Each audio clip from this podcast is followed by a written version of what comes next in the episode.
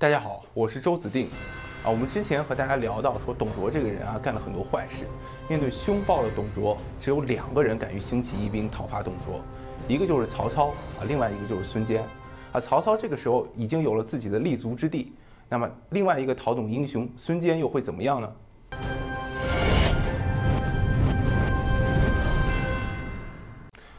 孙坚这个人，我个人是特别喜欢的啊。在汉朝的时候，孙坚被封为破虏将军，后世又称孙坚为孙破虏。这个破虏是什么意思呢？破就是击败啊，虏就是敌人，所以破虏就是击败敌人的意思。我们纵观孙坚的一生，是当之无愧的破虏将军。我们今天先给大家讲一个孙坚年轻时候的故事。说孙坚年轻的时候做县吏啊，就县衙门里面一个办事官员。有一次啊，和父亲啊。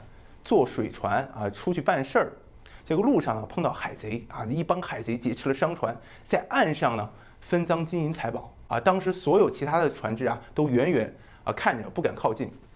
孙坚当时远远观察着，然后就对自己父亲说：“说我观察这帮海贼啊，他们不难对付，请允许孩儿去讨伐他们。”孙坚他父亲一听，说：“我们这平头百姓拿什么对付这帮海贼啊？”这个我儿子这脑子进水了吧？孙坚父亲就对孙坚说：“哎，这不是你力所能及的事情，你还是老老实实待着吧。”孙坚不听啊，孙坚拔出刀来跳到岸上，然后就跑到这个绑匪能看到自己的地方，然后孙坚就左呼右叫啊，好像是在指挥很多官兵的样子。因为孙坚他穿着县衙门的衣服嘛，然后当时海贼一看，哎呦，有一个官兵，好像还有很多援军在附近。当时大家一看，哎呀，保命要紧啊，这些赃物都不管了，一哄而散，全给跑了。这事儿啊，要换成别人啊，可能到此为止了。啊，就回去邀功请赏了。孙坚不是，孙坚一看海贼这跑了，孙坚心里想：嘿，小样还跑！孙坚拔起刀来就在后面追，然后一帮海贼在前面跑啊，孙坚一个人在后面追，啊，这跑得慢的海贼还被孙坚一刀咔嚓了。孙坚就提着这海贼的首级回来见自己父亲啊，自己父亲一看，哇，这个大吃一惊啊，心里想：这儿子是我自己生的吗？孙坚智退海贼啊，这一年孙坚大概就十七八岁，我们可以看得出孙坚从小。就是当之无愧的有勇有谋。董卓之乱的时候，当时孙坚已经是朝廷的长沙太守了。我们知道，当时关东兴起义兵，这所谓关东啊，各个诸侯大概就是黄河流域，在长江流域，长江流域以南啊，除了孙坚，没有人响应啊。孙坚从长沙走到洛阳，那是很远的啊。孙坚当时从长沙起义兵啊，督运粮草啊，然后吭哧吭哧吭哧走到河南南阳的时候，这个时间已经过了好久。当时曹操汴水之战失败都好久了。孙坚走到南阳的时候，当时是袁术在南阳啊。孙坚见到袁术以后，袁术就封孙坚做这个豫州刺史。啊，有一次孙坚当时啊手底下有个官员要回荆州督办粮草啊，孙坚就在城门外摆设幔帐啊，为自己的官员践行。结果那一天啊，正好董卓派遣大量的骑兵和步兵来进攻孙坚。当先到的是几个轻骑兵了，这轻骑兵到的时候。官员们都惊慌失措嘛。孙坚一看，继续和大家喝酒，谈笑风生，也不动。过了一会儿，等敌人骑兵越来越多了，这时候孙坚才站起身来啊，慢慢走回城中啊，带领着自己的士兵和百官。进入城中的时候，孙坚就对身边的人说：“说我刚才之所以不动啊，是因为我作为主帅，如果我先惊慌失措了，那么手底下的人都会争作一团，要往这个城里面跑。”这个时候，敌军看到了，一定会来追杀我们的啊！没有一个人能回到城里。众人听到这句话，对孙坚是佩服不已啊！这个事儿可以说是孙坚版的空城计。之后呢，孙坚收拾自己的部队和董卓大战啊。第一场战役，孙坚打了个大败啊，被董卓打的是不行。孙坚当时带着几十个骑兵就逃跑。我们知道孙坚这个人，他有个特点，什么特点呢？他打仗的时候头顶上要缠一个红色的头巾。这个红色头巾打仗的时候非常显眼，进攻的时候士兵们看到自己主帅冲锋陷阵，那士气非常高涨。但是现在打了败仗啊，这敌人就能看到你的红色头巾，所以董卓的骑兵就追着这个红色头巾啊，就紧追不舍。孙坚一看没招啊，怎么办呢？就把自己红色头巾解了下来，递给自己身边的一个亲信，一个叫祖茂的一个将领，然后两个人一东一西啊就分开了。这个董卓的骑兵就追着红头巾，就追着祖茂去了。祖茂就骑着马，后来一看。这个追兵紧追不舍，怎么办呢？祖茂就跑到一个墓地啊，中国古代这个墓地它有那个烧柱啊，祖茂就跑到这个墓地，然后把红色头巾解下来系到这个烧柱上，然后祖茂自己就藏到旁边的草丛里了。董卓士兵就紧跟后面，看到红色头巾，然后走近了一看啊，发现一个人影都没有啊，这时候大家大呼上当啊，骂骂咧咧的转身就离去了，啊，祖茂这才得以脱身。啊，孙坚这个人有个特点，也是毫不气馁，虽然打了败仗，啊，收拾士兵继续和董卓打，后来又和董卓打了一仗啊，这一仗孙坚大获全胜，斩杀了董卓的重要将领华雄。所以我们看在《三国演义》中，这个华雄说是关羽杀的，温酒斩华雄，其实历史上华雄是孙坚杀的。为罗贯中为了突出关羽的这个勇武嘛，就把孙坚的功劳按在了关羽头上。孙坚现在在前线打了大胜仗，但是后院却起火了啊！怎么回事呢？原来有人啊就在后方对这个袁术尽信谗言，就说啊，孙坚这个人政治野心不小，你看他现在这样，不过是另外一个董卓罢了。袁将军，你要多加小心啊！袁术一听啊，袁术这个人没什么才能，但是。嫉妒别人那是当仁不让啊！袁术一听，就断了给孙坚的粮草供应。啊，我们中国人讲兵马未动，粮草先行。这孙坚在前线打着仗啊，忽然粮草没了，这仗没法打了，大家都得喝西北风了。孙坚得知这个消息以后，心急如焚，连夜骑马骑了一百多里回去见袁袁术。孙坚见到袁术的时候是这么对袁术说的：“说我孙坚不顾个人生死，在前线打仗。”说大了，这是为了国家大义；说小了，这不还是为了您袁将军报你们家的灭门之仇吗？我孙坚个人和董卓无怨无仇啊，在前线奋勇杀敌，袁将军您却在后方听信小人的谗言，对我多加猜疑，这么做是不是太过分了？哦，袁术听了当时非常惭愧。我们之前讲过，说袁术和袁绍他们一家人啊，在洛阳的时候都被董卓给杀了，其中就包括袁术和袁绍的哥哥还有叔父，所以。讨伐董卓这个事情，对于袁术来说啊，那是国恨家仇啊，理所应当的。袁术当时羞愧难当啊，立马给孙坚调发军粮。我个人是觉得孙坚很了不起啊，为什么这么说呢？因为我们知道，在三国时期，我个人认为啊，有两大恶人啊，一个就是董卓，一个就是袁术。董卓这个人是打仗非常英勇啊，作战非常厉害。袁术这个人呢，是非常顽固啊，听不进别人的劝解。但是我们看孙坚这个人，武能打得过董卓，文还能劝得动袁术啊，这是非常了不起的，可以说是前无古人后无来者。三国时期只有孙坚一个人做到这一点。我们再回来讲说，孙坚这时候有了粮草啊，这个董卓一看打不过孙坚，就像硬的不行，我来软的。所以当时董卓就派遣使者向孙坚求和啊，当时就说了，孙坚，咱俩和谈，我给你高官厚禄，你们家这些亲戚啊，都我都给他们高官。孙坚当时见到使者是这么回答的，啊，孙坚就说了：“董卓这个逆贼，祸乱朝廷，我孙坚今天不能把董卓全家都杀了，把董卓的头颅取下来挂在城门上告示天下，我孙坚死不瞑目，怎么能和董卓这种逆贼和谈呢？”孙坚说完，带领军队就向洛阳进发。在进军洛阳的路上，是遇到了董卓的部将吕布啊，这仗又把吕布打败了。打败吕布之后。孙坚得以进入洛阳城，啊，这个时候洛阳城已经不再是东汉的都城了。我们之前讲，董卓当时在洛阳烧杀抢掠，用一把大火把这个洛阳烧了一干二净。这个时候洛阳方圆几百里没有人迹。孙坚当时骑着马进入洛阳城，看到当时残败的景象，内心非常惆怅，啊，痛哭流涕，心里想着：好好的国家怎么就成这样了？董卓之前在洛阳的时候，那不只是祸乱国家，当时。董卓还盗墓啊！当时那个洛阳附近很多公卿百官的墓都被董卓盗了，把里面金银财富据为己有。孙坚这次啊进入洛阳城以后啊，干了几件事情。第一件事情就是修复这被盗的陵墓啊。第二件事是打扫祖庙啊，祭祀上天。这中间还有一个很有意思的事儿，就是说啊，有一天啊，这个大清早的士兵起床嘛，起床要打水到井里打水，结果城南一口井啊，上面笼罩了一股烟气啊，这股烟气还是五种颜色的。史书上记载，叫“但有五色气，举军惊怖啊，莫有感激啊”，就是说这个这口井上面这个有五种颜色的烟气混合在一起啊，全军都吓得不知道怎么回事，没有人敢去打水。然后孙坚知道孙坚来了以后，就命人下井去看看到底怎么回事啊，这事必有蹊跷。结果啊，士兵在井底下就发现了东汉的传国玉玺啊，只见这玉玺有四寸长，上面刻了五条舞动的蛟龙。啊，在这玉玺最上面还有八个大字，叫“受命于天，既寿永昌”。啊，什么意思呢？就是说东汉国家的国运啊是承受天运，东汉这个国家要永远昌盛。啊，这个传国玉玺还缺了一角，啊，这是怎么回事儿呢？这之前皇帝被宦官劫持的时候啊，这个玉玺被人扔到井里面啊，就由此损坏了一个角。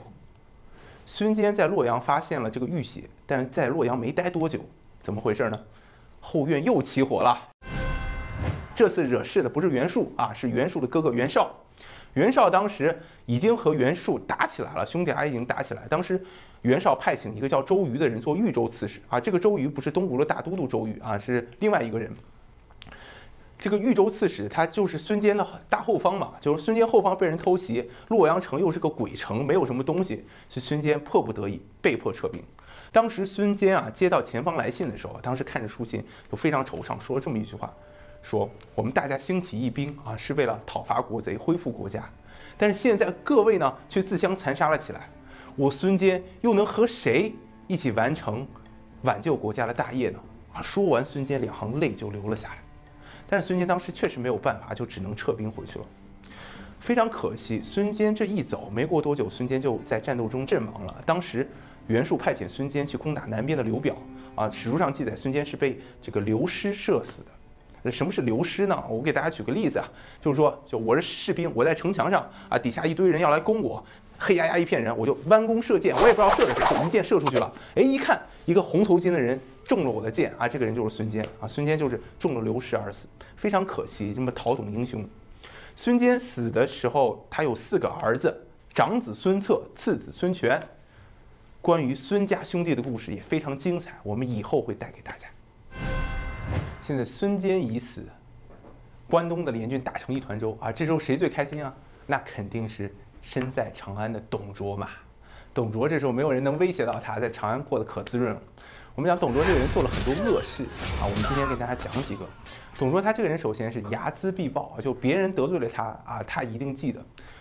有一个大臣叫张温，张温这个人以前他是董卓的上司啊，就不知道怎么回事啊，反正得罪董卓了。董卓现在当政以后啊，就找了个借口。把张温处死，啊，张温他不是一般的掉脑袋，张温是怎么死的？张温是被吃死的。这个“吃”在古汉语是鞭打的意思，就张温是被打的皮开肉绽，然后活活被打死，是非常残忍的一件事情。但董卓这个人不知道怎么回事，特别酷爱这种酷刑啊，简直和商朝最后一个皇帝这个商纣王有了一拼啊，他们俩可以比一比谁的酷刑更厉害。史书上记载了。就说啊，这个董卓特别热爱一酷刑，叫烹啊。这个烹刑是什么刑呢？就是有一个和人一样高的大锅，在这锅里烧上热水啊，煮沸了，然后把人五花大绑投入这个锅中，活活被烧死啊，这就是烹刑。当时有两个义军首领啊，当时被董卓抓了。董卓抓了以后，就要把他们俩这个给烹死。这两个人很有意思啊，就说了这么一句话，叫做“不同日生，但同日烹”，就是我们虽然没法同年同月同日生，但是我们可以。同年同月同日被烹死，啊，这个话说的是非常非常壮烈的，啊，董卓还有一个故事，当时董卓抓捕了很多这种关东的义兵，啊，当时董卓怎么处理他们呢？拿这个布啊，全部浸上那种猪油，然后用这个布把这个官兵五花大绑，然后点火从脚开始烧，啊，把他们活活的烧死，啊，类似的事情数不胜数，所以我们看董卓这个人啊，可以说是作恶多端啊，无恶不作。董卓也知道自己坏事干得多了，很多人想要谋杀自己啊。董卓这时候就给自己请了一个贴身保镖，谁呢？这个人就是董卓的义子吕布啊。吕布这个人是武艺高超，这个深得董卓的信任啊。董卓出入都带吕布在自己身边。我们讲董卓这个人啊，有一个毛病啊，什么毛病呢？史书上记载叫做愤不思难。这个愤不思难，它最早出自于《论语》，是孔子说君子九思啊，其中有一思就是愤思难。愤就是生气啊，思就是要思考，难就是灾难后果。那意思就是说，君子生气了要考虑后果，你要懂得节制自己的情绪。但是我们知道啊，董卓这个人他不是什么君子，所以他愤不思难啊。就有这么一个故事，就说有一次啊，吕布不知道怎么得罪董卓了啊，董卓当时抄起身边一个手戟，就冲着吕布扔了过去。这个手戟是什么东西啊？手戟它是古代的武器，它有点像匕首，匕首是有一个刀锋。啊，这个手戟它有两个刀锋，啊，它一个刀锋是竖着的，一个刀锋是横着的，所以它既可以用来这个贴身搏斗，又可以用来投掷，还是非常锋利的武器。大家别看董卓现在吃成了一个大胖子了，啊，董卓以前的时候那是御林军，那身手了得，武艺高超，这手戟扔出去啊，那就是要吕布小命的。还好吕布身手矫健，给躲开了。吕布一看，心里吓出一身冷汗来啊！说我虽然是董太师的义子，不过就是他的一个畜生罢了。啊，吕布当然嘴上不能这么说了，吕布嘴上就说：“哎呀，我吕某人有眼无珠，董太师大人大量，还请饶我一条狗命。”董卓这才平息自己的怒火。我们讲董卓不是什么好人，而这吕布他也不是什么好人啊。史书上就记载了说，这个吕布经常出入董卓他们家室嘛。一来二去啊，就和董卓的一个小妾好上了啊，两个人就偷情了啊。说到这儿，我们和大家多聊几句啊，就是貂蝉这个人，在《三国志》中啊并没有出现，在《三国志》中啊就是吕布和董卓的小妾偷情啊。我们这里主要是给大家讲《三国志》中的故事。那么貂蝉这个人，他是出现在民间的戏剧中，后来又出现在《三国演义》中啊。貂蝉是王允的义女啊，王允让貂蝉施美人计啊，离间董卓和吕布。然后回到吕布这里来，吕布这时候心生不安，就去找司徒王允啊。我们这里简单给大家聊几句王允啊。王允这个人他是并州太原人，他从小就有很高远的志向啊。他不像书里描写，他是个书生。王允他是文武双全，他既能骑兵打仗啊，又这个诗书礼义样样精通啊。王允当时参与平定了黄巾之乱啊，可以说是立下了啊汗马功劳。王允后来在董卓执政的时候啊，就是假意委屈自己啊，奉承董卓，其实暗地里就想着策划啊谋杀董卓，但是一直苦于没有内应啊，一直没有实行。啊，这次吕布来找王允倒苦水啊，吕布为什么来找王允呢？啊，按照我的分析啊，大致有这么两点原因。第一点原因就是两个人啊都是老乡，他们俩都是并州人，在中国古代这个同乡它是一种非常特殊的关系，啊，有句话叫老乡见老乡，两眼泪汪汪。这个时候，朝政上大多是董卓带来的凉州人，那么吕布和凉州人肯定不是穿一条裤子的吗？所以想找人吐苦水，那只能去找同为并州人的王允。第二点原因就是啊，吕布可能早就看出王允心有反意，哦，吕布想试探一下王允。反正不管怎么说吧，吕布这个时候找到了王允，就把啊自己和董卓的那点破事告诉了王允。啊，王允一听啊。内心大喜过望，说：“我之前就想暗杀国贼董卓，苦于没有内应，现在吕布来找我了啊！这是上天给予我的好时机。”所以王允就把刺杀董卓的计划和盘向吕布托出。吕布听了，面露难色，就说了：“我和董卓那可是义父义子，我现在要杀了我义父，天下人该怎么说我？”啊？”王允这时候心里想了，说：“这些话，吕布你之前杀丁原的时候怎么不说啊？现在倒端了起来。”王允当然不会说这些话了。王允就劝吕布说：“吕布啊，你姓吕，董卓人家姓董，你们本就不是骨肉，更何况董卓向你掷首级的时候，有想过义父义子吗？”吕布一听啊，觉得很有道理，决定加入刺杀董卓的这个计划。啊，当年的四月份，当时汉朝天子大病初愈，在未阳宫宴请群臣。吕布就让自己的部下李肃带领几十个士兵啊，守卫在宫门内啊。当时董卓骑着战马，和吕布还有一些人就是骑马要步入宫中。结果到了宫门外，这个董卓的战马也不知道怎么回事，好像有心灵感应啊，突然止步不前。这个时候董卓就不想进宫了啊，就想说我们回去吧。身后的吕布可着急了啊，就说我们要赶快进去啊，这天子在等我们呢。天子大病初愈，然后董卓这时候想了想啊，决定骑马进入宫中。啊！董卓这一进宫中，李肃带着士兵一哄而上，就要杀董卓。董卓一看有人来刺杀自己，慌忙中大叫：“吕布，快来杀这些逆贼！”这个时候，吕布站在董卓身后，大吼道：“我们奉皇帝诏书，诛杀国贼董卓！”啊！说完，吕布掏出刀来，一刀从身后刺死了自己的义父董卓。啊！一代枭雄，一代国贼，董卓就这么死于自己义子之手。啊，相传说董卓死了之后，因为很多人恨他嘛，董卓这个人后来非常胖啊，有句话叫肥的流油，所以很多人呃这个仇视董卓，就把这个董卓死了以后，在他这个肚脐眼上点了个灯芯，然后点上灯火，然后这个灯火通宵达旦啊，一直烧了两三天。我们回过头来看董卓这个人，董卓这个人可以说当政时间不长，公元一百八十九年进京啊，公元一百九十二年，董卓就被自己义子给杀死了。但是董卓短短当政这三年，就把汉朝的家底糟蹋了个底朝天。我们之前讲过，说董卓烧杀抢掠，破坏了汉朝的民生；坏五铢钱，铸小钱，破坏了汉朝的经济；废杀皇帝啊，破坏了汉朝的政治制度。在我眼里啊，汉朝的掘墓人不是汉献帝，不是曹操，不是刘备，也不是孙权，正是董卓。当然，在董卓之前，这个汉朝就已经有很多问题了，就像一面危墙竖立在那里啊。董卓来了，不出三年时间，哗就把这危墙推倒了，满地一片狼藉。现在董卓已死，国贼已除啊，关东的这些联军混战成一团。当时曹操身处兖州，曹操却听闻了自己父亲和兄弟的死讯。到底发生了什么事情啊？又是谁这么大胆子敢去杀曹操的父亲和兄弟呢？请看下集。腹背受敌。